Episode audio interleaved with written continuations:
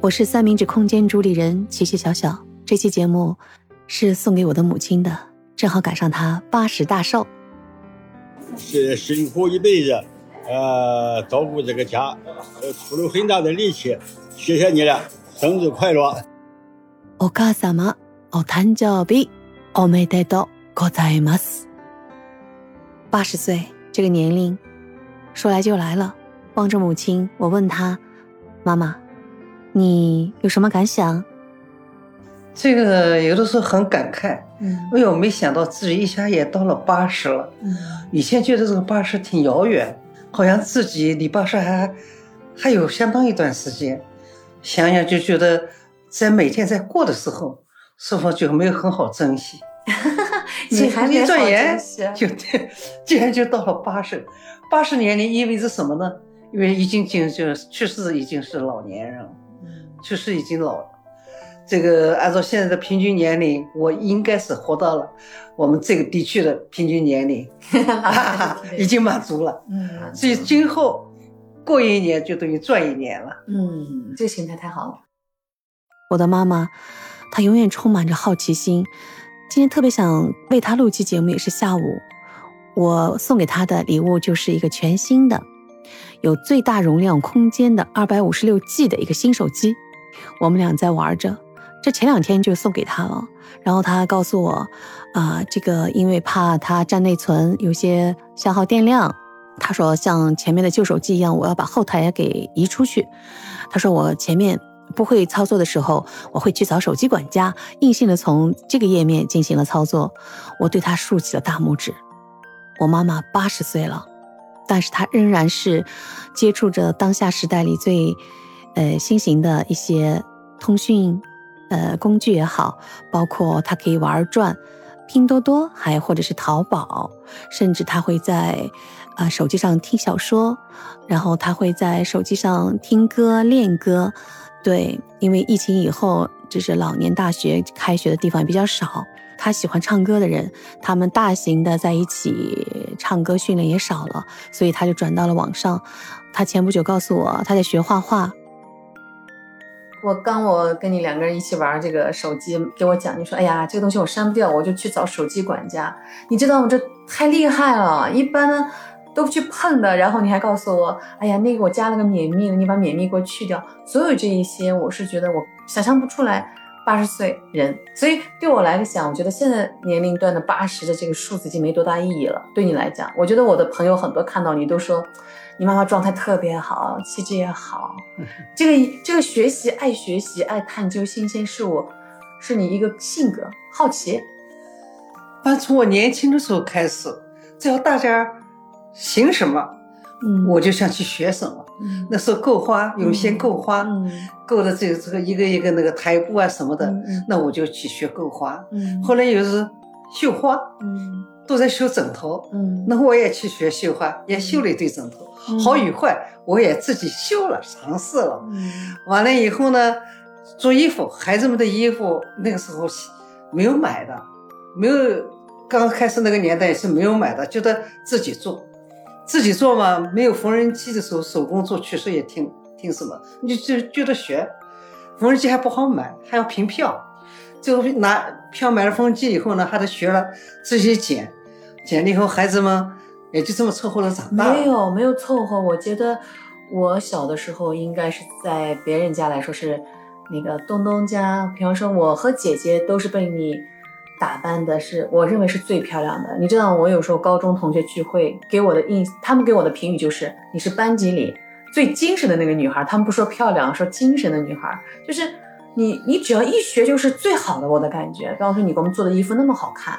嗯，那时候绣花还把花绣到衬衣上，做衬衣给孩子们绣到衬衣上面。还有就是你的颜色搭配，你还记得吗？我记得印象很深，你给我做了个毛衣，你给我讲，你记住啊，东东，这深咖啡和淡米色的搭配很漂亮，你给我做了个拉链夹克的毛衣，我印象太特漂 亮，嗯 我真的太好看了。还有就是你给我做那种铜盆里的的确良那种小衬衣，哎呦，我都勾坏时候我都不好不敢跟你讲，我觉得我特别珍惜。这。你是看那本书你就会吗？还是？不过那也有那样的环境，因为那个时候我们上班时间，基本上下了班还要开会，开会的时间呢，可以打毛衣。我们其实就是大家交流呀，干啥打个毛衣。因为那时候买都是困难的，工资是比较少，都是能自己做，毛衣毛裤都得自己打，所以互相之间交流，怎么打的孩子穿了更是孩子打扮的叫人感觉还可以，不是叫孩子感到什么父母亲那么不堪，收拾的孩子不好看呀，或者不利索呀，就逼着自己去学一些。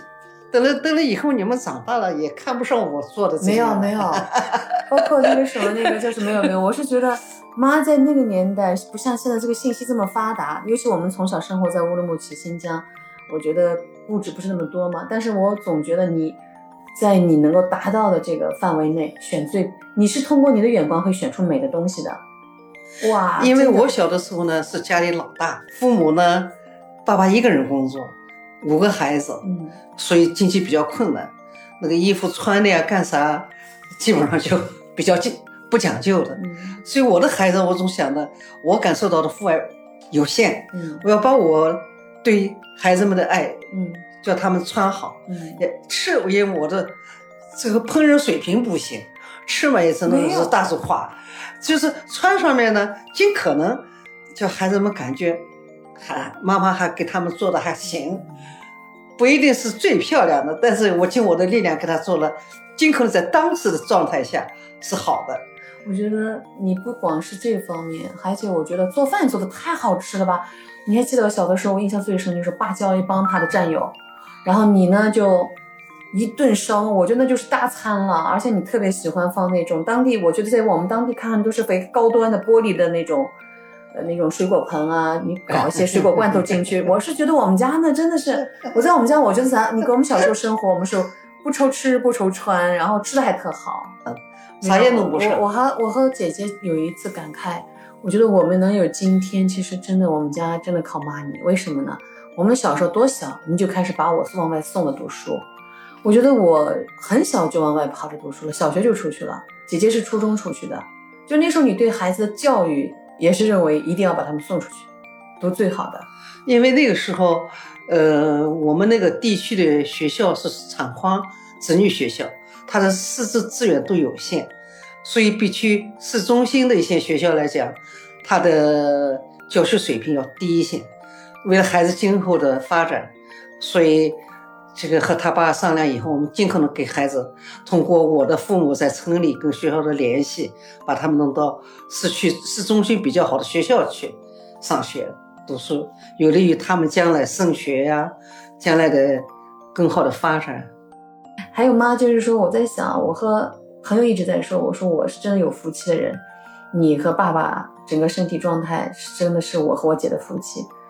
就是在这个身体，当然我也知道妈妈有一些慢性的啊，这种慢性病出来，但是我觉得整体来说，你把自己和爸爸照顾挺好的。因为这个人老了以后呢，首先怎么讲呢？为了减轻孩子的负担，对孩子最大的爱护，首先就是要把自己这个治理好。我不追求长寿，嗯，我是追求能够自理，嗯，就是。一个人活多长时间，就看你自己生活的状态。嗯，你能够有自理的能力，那活着既对孩子也是个关心，对自己也有尊严。所以觉得平时就要怎么呢？多运动吧。嗯，各方面饮食能动的时候尽量动，能自己做的时候尽量做。嗯，不至于使自己退化。嗯，吃上面的饮食上面，我觉得妈你是一直很养生啊。还是有作用。这个现在先怎么讲？因为养生概念现在是经常有前面错的概念，后面也有不断进行重新否定、重新认识的过程。嗯嗯。所以对于养生来讲，我现在已经到了八十的年龄了，时间有多长 都不好说了。嗯。所以在吃的方面，我的主张是：我想吃什么我就吃什么。太好了。啊，现在你叫我多吃，我也吃不了了。这有些东西就是。本身就不能吃了，咬牙也没有以前也坚硬了，太硬的东西吃也有困难，所以现在现在我的观点就是，我不可能随心所欲去吃东西，无节制的，但是我也不可能去有意识的克制什么，就是随我随心所愿，我想吃什么我就吃什么。哎妈，我还是要最后问个问题啊，如果就是说你想对你曾经自己青春的你说句话，你想说什么话？